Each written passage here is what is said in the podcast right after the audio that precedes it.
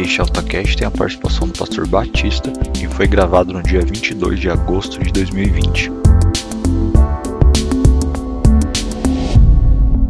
Hoje eu quero abordar um tema que o Senhor tem direcionado o Ministério Alta Frequência a trabalhar, que é sobre visitar sua mente, tipo, conhecer a sua mente e permitir ser conhecido. E eu acho que esse permitir ser conhecido é saber que que o Senhor ele sonda corações e sonda mente. E isso é muito importante a gente fixar em nós. Semana passada, eu creio que o Isaac falou sobre Romanos 12, 2, sobre é, não vos conformeis com esse século, mas transformai-vos pela renovação do vosso entendimento.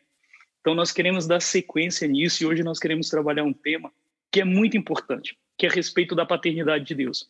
Eu quero te dizer sobre a paternidade de Deus porque isso define muito o homem e a mulher que nós seremos lá no nosso futuro. Como eu entendo quem Deus é hoje, define quem eu serei lá no meu futuro. Então, é muito importante você tomar nota sobre algumas coisas e hoje nós vamos ler o versículo que está em João, capítulo de número 1, versículo de número 12, a partir do 12, é, que diz assim: Contudo, aos que receberam, aos que creram, em seu nome, deu-lhes o direito de se tornarem filhos de Deus. 13. Os quais não nasceram por descendência natural, nem pela vontade da carne, nem pela vontade de algum homem, mas nasceram de Deus. É, Para que a gente possa entender o que esse versículo está nos falando, provavelmente nós vamos ter que entender ou palavra por palavra, ou a gente definir por frase. Porque quando nós estudamos a Bíblia, permitindo que ela sonde o nosso coração, nós temos uma absorção muito melhor daquilo que Deus quer nos comunicar. E é sobre o que Deus quer nos comunicar que realmente a gente deveria se importar. Eu sei que o processo de pandemia atinge o mundo inteiro e todas as pessoas estão procurando um lugar confortável e seguro para se estar. Eu creio que as autoridades têm tomado as suas medidas cabíveis e, e até não cabíveis para que nós possamos ficar retidos dentro da nossa casa. Mas eu quero te incentivar, você que está na internet, que tem oportunidade de ir à igreja, que você não perca essa oportunidade. Porque é quando você comunga com os teus irmãos e você olha, eu, eu quando eu me converti, um dia alguém me disse uma coisa que me chamou muita atenção e eu quero entrar nesse assunto aqui para poder ir de frase a frase. Alguém disse a seguinte coisa: quando você vai na igreja, não é porque você vai encontrar pessoas perfeitas, mas você, quando chega na igreja, você olha para frente e vê como você gostaria de ser daqui a alguns anos, e quando você olha para trás, você percebe pessoas que estão na caminhada que você está iniciando. Isso é muito importante. Então, não deixe de frequentar a igreja. Nós temos muita dificuldade de encontrar uma igreja depois de um ano e seis meses ou sete meses. Nós agora encontramos uma igreja para congregar e nós acreditamos que começa assim um processo muito importante de Deus nas nossas vidas. Então, frequente a igreja, ame a igreja. É, cumpra a sua promessa que você fez, dizendo: quando essa pandemia acabar, qualquer evento que tiver, qualquer coisa da igreja que tiver, eu vou participar. Então, honre a sua palavra. Então, vamos lá. É, Para que o contexto de João 1, 12 e 13 faça sentido na nossa vida, nós precisamos ser honestos com as Escrituras. Nós precisamos entender que o que Deus está nos comunicando aqui trata-se de uma verdade espiritual. O Senhor está nos chamando como seus filhos. E quando diz assim que não foste vós que me escolhesse, mas eu escolhi a vós, esse é um outro texto que não se refere ao que está dizendo aqui. Aqui está dizendo que, contudo, os que receberam, tudo bem, Deus nos escolheu, mas nós precisamos receber e isso depende de nós. Nós precisamos receber e após receber, ele nos dá o direito. Então, ele nos escolheu, nós o recebemos e, portanto, ele diz assim: por esse fato, deu-lhes o direito de se tornarem filhos de Deus. E aqui eu queria definir uma coisa com vocês a respeito de como entender ser filho. Mas antes de entender o que é ser filho, nós precisamos entender o que não é ser filho. Então, muitas vezes a gente perde tempo é, estudando como ser o filho melhor, como ser. Mas se nós analisarmos, analisássemos o que não é ser filho, nós já eliminaria metade do caminho, porque nós iríamos entender com mais clareza o que Deus está querendo nos comunicar. E uma das coisas que eu achei que eu achei muito interessante, quero falar com vocês, é que isso interfere fortemente no nosso, no nosso crescimento espiritual e no nosso entendimento de que Deus é o nosso Pai, quando a nossa identidade de filho é completamente sufocada pela orfandade do que nós estamos vivendo. E o significado de orfandade quer dizer desprovido de, desprovido de alguma coisa. O termo orfandade vem da palavra grega que é opin, op, opnanos, orpanos, creio que é isso. Pois o Isaac corrige para mim, meu teólogo preferido. E que implica em tensão, dúvida, desesperança, medo, é, finitude, necessidade e desespero e carência do básico. Então, orfandade é basicamente a, a carência do que é básico. Então, muitas vezes você fala assim: eu não me sinto filho de Deus. Eu não consigo me, me enquadrar como filho de Deus. E aqui a gente vai entender esse primeiro versículo que nós estamos lendo. Quando ele diz: Contudo, todos os que creram, se você creu em seu coração, ele te fez, ele, ele te fez seu filho. E ele deu-lhe o direito de você dizer: Eu sou filho de Deus. Só que se você analisar o contexto de filho de Deus por Jesus, talvez você vai começar a entender que ser filho não é ser privilegiado ou uh, imunizado de frustrações aqui nessa terra. Jesus, ele passou por todos os tipos de situações, mesmo sendo filho de Deus. Então, quando ele diz assim que nós fomos feitos, ele está dizendo, vocês também passaram por dificuldades, porque isso faz parte da formação da paternidade de Deus na sua vida, na minha vida, na nossa vida. E no versículo 14 diz: os quais não nasceram por descendência natural, ou seja, não é por forma humana. Aqui não está falando do nascimento como eu nasci na casa da minha mãe, como eu fui gerado pelo, pelo meu pai, diz no seguinte. Não. Aqui está dizendo que esse nascimento veio através de Deus. E, não é também de vontade da carne, mas uh, de nenhum homem, mas nasceram de Deus. O nascer de Deus é o nascer que nós aprendemos sobre estar emergido no conhecimento de quem Jesus é. Então, quando nós entendemos o nosso papel em Deus de filhos e que esse contexto se trata de um contexto espiritual, porque a verdade é, Deus não nos chamou para eternamente vivermos nessa terra. Então, se você tem se preparado, estudado, se dedicado, todas as coisas que a gente puder fazer, que nós vamos fazer. Mas o que nós precisamos entender é que tudo o que as escrituras, analisando-as honestamente, está nos dizendo é sobre a volta do Senhor e de como nós iremos estar com o Senhor.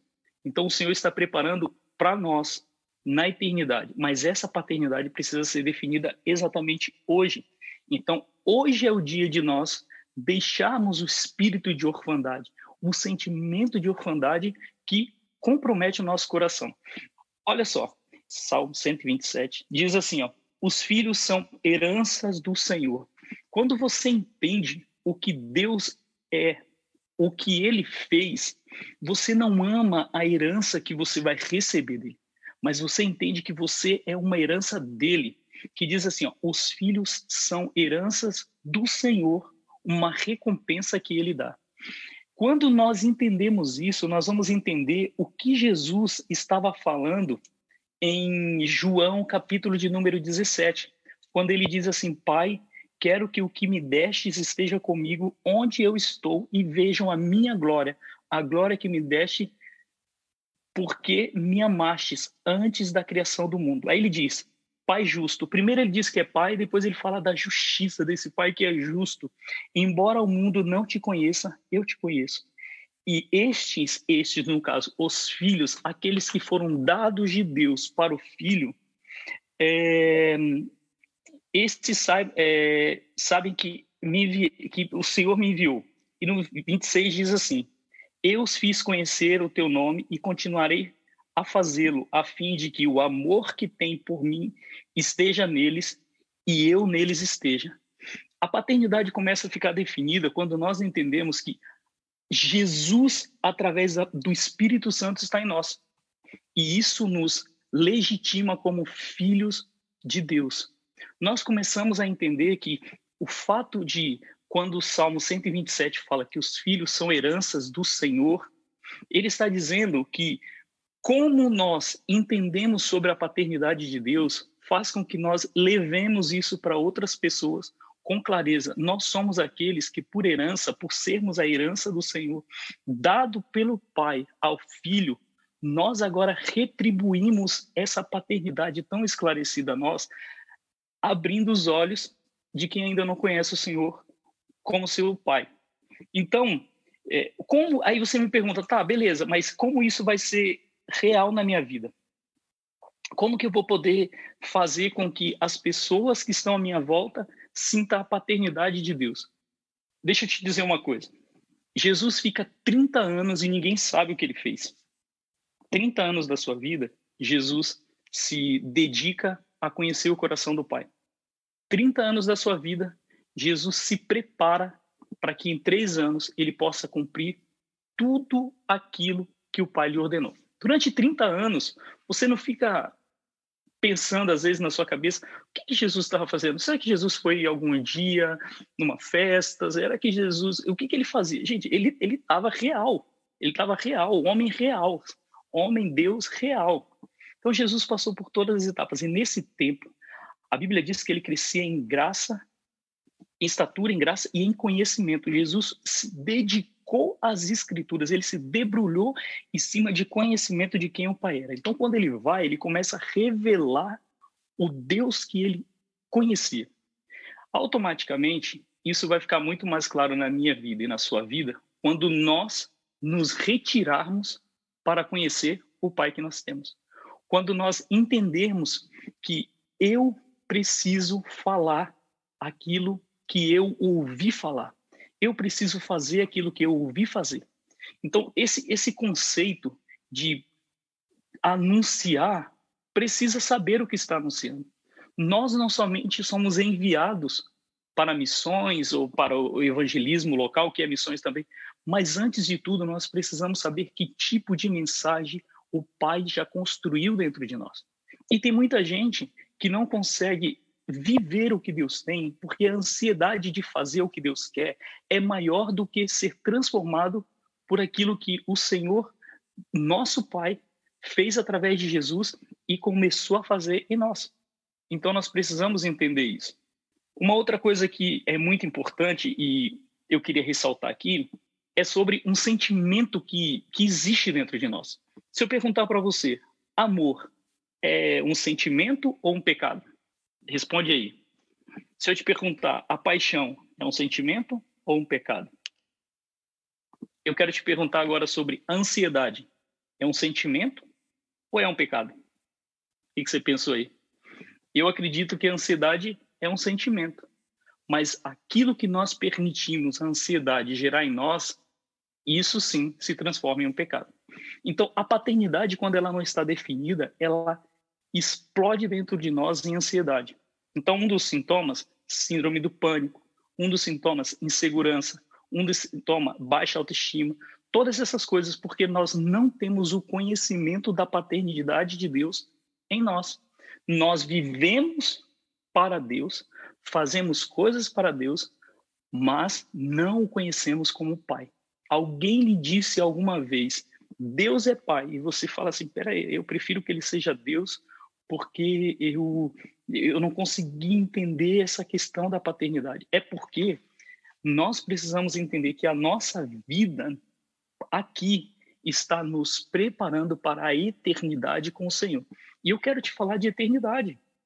Eu quero te falar de reinarmos com o Senhor na eternidade, de estarmos com o Senhor na eternidade. Então, se você ficar pensando somente aqui, no que nós vamos viver aqui em tudo, como se a eternidade fosse isso que nós estamos vivendo, com certeza nós vamos ser consumidos é, pelas manifestações da ansiedade. Então, isso precisa ser muito claro dentro de nós. E como eu combato a ansiedade? E como eu lido com a ansiedade? E como eu aprendo a ser domado pelo Espírito Santo. Paulo, em sua carta aos Efésios, capítulo de número 2, pardon, capítulo de número 3, Paulo faz uma oração, que é uma oração apostólica, sobre fortalecimento do homem interior. Então, quanto mais eu fortaleço meu homem interior, mais eu me conecto para receber as informações do Pai. Aquele que emana todo amor, aquele que emana todo entendimento, todo intelecto que eu preciso. Quando o apóstolo Paulo diz assim, por essa razão eu ajoelho-me diante do Pai, do qual recebe o nome todas as famílias. Mais uma vez aqui, o, a Bíblia está nos falando sobre esse Pai que estabelece todas as famílias e dá nome para elas. Então nós temos o nome na família que Deus está constituindo. E Paulo diz assim: Oro para que, com as suas gloriosas riquezas, com a, ele os fortaleça no íntimo do seu ser, com poder por meio do Espírito, para que Cristo habite no coração de vocês mediante a fé. Eu oro para que, estando enraizados e alicerçados no amor, vocês possam, juntamente com todos os santos, compreender a largura, o comprimento e a altura e a profundidade, e conhecer o amor de Cristo que excede todo conhecimento, para que vocês sejam cheios de toda a plenitude de Deus. O apóstolo Paulo está nos dizendo, assim como o, o evangelista João estava falando, sobre quando nós entendemos que não fomos instituídos filhos por carne, nem por sangue, nem pela vontade do homem, nós estamos estabelecendo dentro do, de nós o padrão de que Deus nos chamou para estar com Ele. Então, uma, uma questão básica que eu quero te perguntar: você conhece Deus? Você conhece a Deus? Você conhece a Jesus? Ao Espírito Santo? Agora eu queria que você pensasse que tipo de relacionamento pessoal você tem com Deus. Qual tipo de relacionamento pessoal e íntimo você tem com Deus? Uma das coisas que distorce a nossa forma de ver Deus se, que se relaciona conosco é porque muitas vezes nós colocamos Deus em um trono, assim como as histórias de, de, de, da humanidade veio formando as religiões, nós colocamos Deus em um lugar intocável, quando na verdade as escrituras relatam em toda ela um Deus relacional, um pai amoroso. Quando você lê a história do filho pródigo, por exemplo, é mais a ver, tem mais a ver a história com o filho que fica do que com o filho que vai. Por quê? Porque o Senhor está ensinando que o retorno é motivo de celebração para aqueles que estão dentro da casa. E muitas vezes nós não temos entendido o nosso direito. Então, quando o filho mais velho ele começa a questionar sobre você nunca me deu um cabrito para comer, você nunca fez nada por mim, e ele responde o pai do lado de fora da casa, ele é tão filho de coração injuriado quanto o outro que saiu. Então, muitas vezes nós estamos dentro da casa, nós habitamos dentro da casa, nós dormimos dentro da casa, mas o nosso relacionamento com o pai é como empregado. Então, nos oferecemos como qualquer coisa, como músico, como pastores, como ministradores, como frequentadores de igreja, como líderes de grupo pequeno. Nos oferecemos como todas essas coisas, menos como filho. E, na verdade, o Senhor está nos chamando para viver o evangelho de que o Pai, que de onde emana todas as luzes, nos, está nos comissionando filhos. Então, quando eu entendo isso, eu começo a pensar: Uau! Então, o que eu vivi na minha infância, quando meu pai me abandonou, e aqui eu entro um pouco no que eu vivi, então isso é, é superável, porque o Senhor nunca me abandonou. Quando eu entendo que um dia eu perguntei, eu estava na escola e eu sofria todo tipo de bullying porque eu não tinha pai, porque eu vinha de uma situação familiar muito complicada. Então, o Senhor estava presente naquele dia e estava dizendo que o Senhor era o meu pai. Então, hoje, talvez o teu contexto seja parecido com o meu. Mas hoje eu não quero ficar simplesmente contando do que eu passei. Eu estou aqui para te dizer o que você pode viver com o Senhor. Muitas vezes a nossa teologia ela é Deus me dê, Deus faz por mim, Deus eu quero, Deus eu reivindico, mas na verdade, Deus ele está querendo esbanjar graça sobre nós, assim como ele esbanjou sobre na, na, na parábola do filho pródigo, como essa parábola nos fala, sobre vestir o que aquele que não podia ser vestido, sobre cobrir multidões de pecados. E só um pai é capaz de fazer isso. Só aquele que deu a vida por nós é capaz de fazer isso.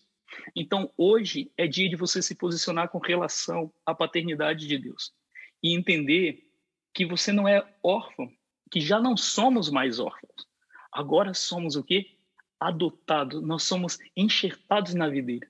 Nós estamos completamente, como o apóstolo Paulo fala, que aonde nós precisamos estar é alicerçados e arraigados nesse amor.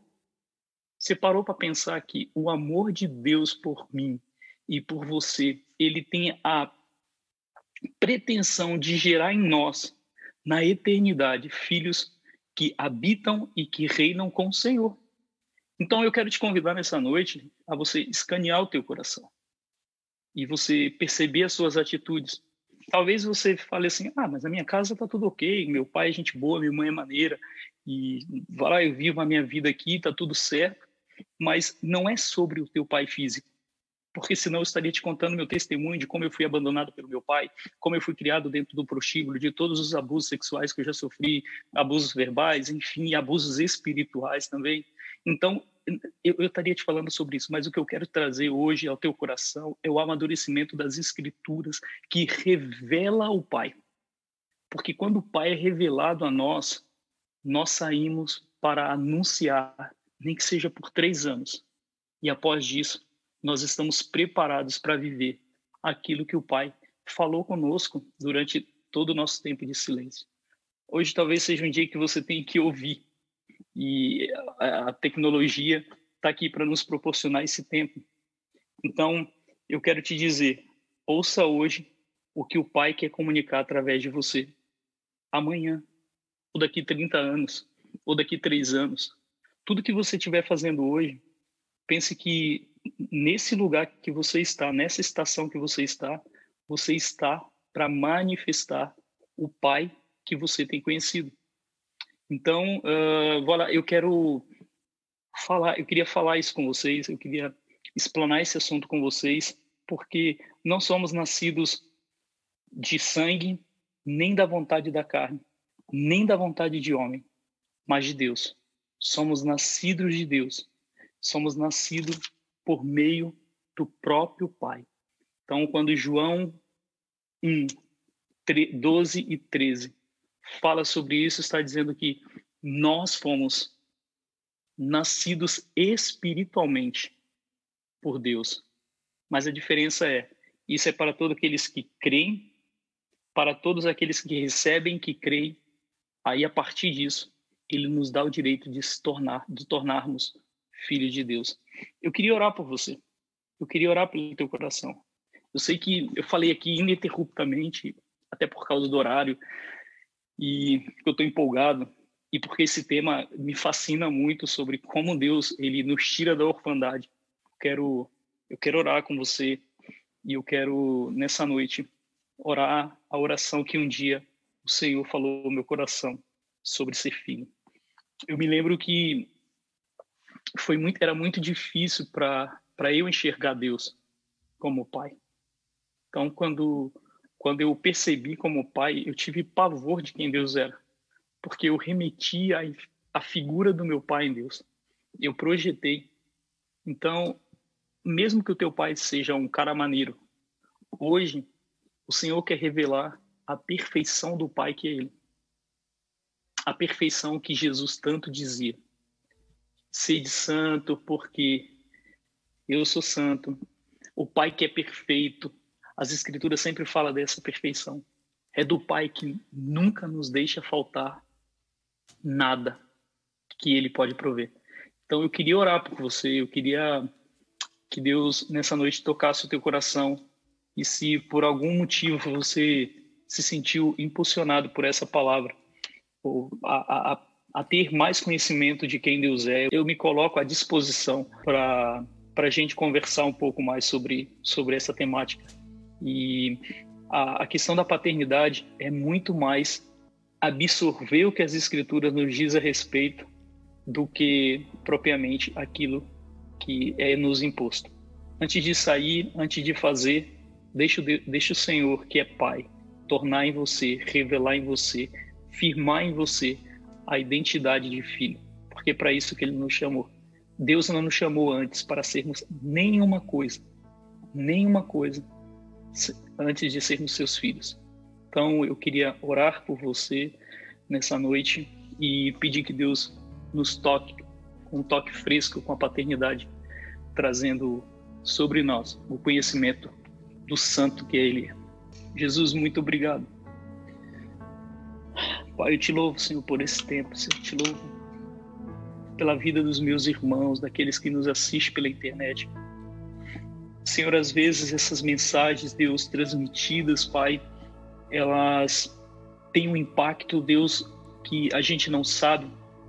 E eu te louvo, Deus, pela oportunidade, Senhor. Eu te louvo por essa equipe de culto, Deus, que tem a cada dia, Senhor, aprimorado, Deus, e dedicado as suas vidas, Deus, para levar a mensagem aos corações por meio, Deus, da internet, por meio, Deus, da, da, vida pessoal de cada um, Senhor. E eu te louvo pelo empenho dessas equipes.